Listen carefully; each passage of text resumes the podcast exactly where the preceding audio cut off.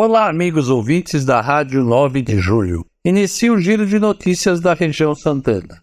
Convocando todos a considerar a fome como referência para reflexão e propósito de conversão, a campanha da fraternidade deste ano tem como tema Fraternidade e Fome. E o lema bíblico, extraído de Mateus 14, 16, dai-lhes vós mesmos de comer. E um dos objetivos é propor aos fiéis um caminho de conversão para não ceder à cultura da indiferença frente ao sofrimento humano, conforme pede o Papa Francisco. Vivamos a nossa quaresma. Sábado, dia 1 de abril, às 18 horas, será celebrada a Santa Missa em honra a São Francisco de Paula, na paróquia São Francisco de Paula e São Benedito. Após a Santa Missa, haverá a venda do tradicional bolo de São Francisco de Paula. A comunidade convida a todos.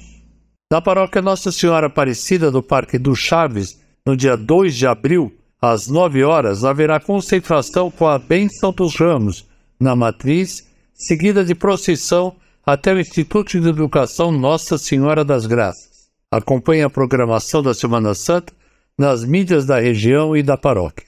A paróquia Nossa Senhora da Candelária, setor Vila Maria, informa que, devido ao Domingo de Ramos, a missa devocional a Nossa Senhora da Candelária será no dia 1 de abril às 7 e 15 horas, com oferta das flores e bênção das velas.